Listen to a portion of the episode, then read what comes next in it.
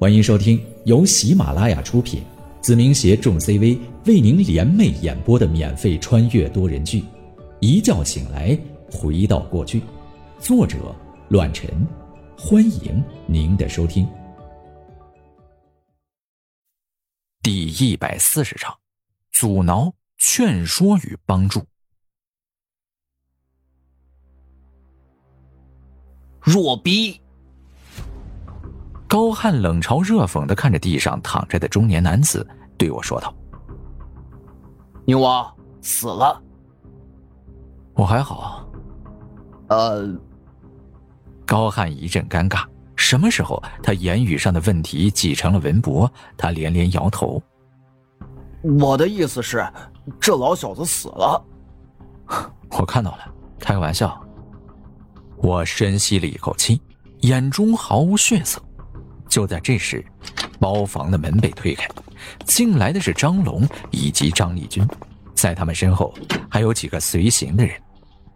立军哥，好久不见。我微微一笑，打了声招呼。张立军脸色难看，然后将目光放在了狼狈不堪的喜子身上，叹了口气：“立军哥，救我！救命啊！”喜子指着我哀嚎道。他，他要杀了我！快，快救我！耗子。张立军转过头来，愧疚的看着我。这件事情，张龙已经跟我说了，很抱歉，在我地盘上发生了这样的事情，对不起。对不起有用吗？我冷笑一声，然后看了一眼已经只剩下半条命的喜子，没有多说什么。这件事情我会给你个交代。来人！张立军吩咐一声，同样是许久未见的当初十个兄弟的一人走了上来，对着张立军点了点头，把楼下的三个人带过来。说完，张立军接过了一把刀，走到了喜子身旁，慢慢的蹲下了身子。我张立军这辈子没做过亏心事，但是你不仅仅污了我的名声，更做了一件让我抬不起头的事情。张立军声音冰冷：“念在你跟我这么多年的份上，我给你个痛快，下辈子别犯浑。”立军哥，求求你，别！寒光一闪，鲜血喷涌，张立军毫不留情的将手中的刀子划过了对方的脖颈，后者咕噜咕噜的吐着血，一个字都没有说出来。挣扎了几下，睁着眼睛躺在了地上，气息全无。立军哥，人带过来了。徐凯叹了口气，将三人推进了包房当中。念在你们和我一样不知情的条件下，和我受到一样的惩罚即可。说完，张立军直接毫不犹豫的将手中的刀子插在了自己的小腹上，而他背后那把刀尖。硬生生的穿过了他的身体。照做，否则死。张立军脸色苍白，丝毫没有呼喊一声，只是起着表率的作用，为的就是保住这三人的几条小命。而他虽然不知情，但的确是犯下了错误，丢了人。这么做无可厚非，也算是给了我一个交代。立军哥。徐凯担忧无比，刚向前走一步，就被张立军拦了下来。照做。三人咬牙也不含糊，直接抽出了三把刀子，噗的一声捅进了同样的位置，浑身颤抖的低呼起来：“耗子，这是我的答复。”张立军转过头来，对我微微一笑，没有丝毫的怨言和不满。张龙。送你哥去医院。我没多说什么，这个交代足够了。张立军完全可以不必这样，而我也不会针对他个人什么事情。但从这件事我明白，张立军的确是个顶天立地的汉子。同样，他希望和我继续交好下去，而不是因为这么一件事儿失去了我这个盟友。不用了，我知道你们有重要的事情要做，我自己过去就好。张立军仍旧充满了歉意，说道：“这件事情我也有责任，我的兄弟们会随时待命。耗子，你可以随时调遣。我摇了摇头。这件事情是影子的家务事，就不劳烦丽君哥了。这里的事情就这样，残局就麻烦你了，告辞。说完后，我就走了出去。影子的兄弟们也不含糊，紧随其后。张龙叹了口气，然后和张丽君互相看了一眼，也随着我的脚步离开了这间同城 KTV。上车，去育才中学。我一声吩咐，张龙和高汉直接搀扶着我走上了车子，随后兄弟们也再次归队，一行车辆朝着育才中学前进。新阳区是富人区，而育才中学就在这里。车队刚进入到新阳区的街口，我这辆为首的越野车便被一行身着制服的警官拦了下来。而拦住我的人，正是神情为难的楚云龙局长。宁王要停车吗？文博开着车对我问了起来。停下吧，看看他干嘛。我说了一声，然后文博直接把车停靠在了路边，然后打开了车窗。宁王，楚云龙神色很差，跟我打了声招呼。想阻拦我？我毫无表情的说了一句，没有再多一个字。没有，只是想劝你我一句，不会阻拦。那个苏明不好惹。哦，你知道了这件事儿？我很好奇的看着楚云龙，质问了起来。宁王出动了这么大的规模，所以我肯定要了解一下关于那个小姑娘的事情，我也是才查清楚。楚云龙叹了口气。唉，趁现在还有挽回的余地，我只是想请宁王三思，不会劝阻，更不会阻拦。如果你三天前调查出来这件事情，就不会有现在的场面。我有些指责，后者也愧疚的低下了头。现在让路，放行。是。楚云龙回应了一声，随后犹豫了片刻。宁王。这样吧，我这身衣服是您给的，现在您拿回去，或者是拖在北陵市，我也无话可说。这件事情我会介入，不让校方干扰，所有的麻烦我自行承担。好。我点了点头，然后关上了车窗。楚云龙的心思我很明白，他在赌，赌我身后的势力、力量以及手段，同时他也在表现。表现之前的过错和对我的好感，别无他法。这一次，可以说他把未来的道路都交到了我的手中，一荣俱荣，一损俱损。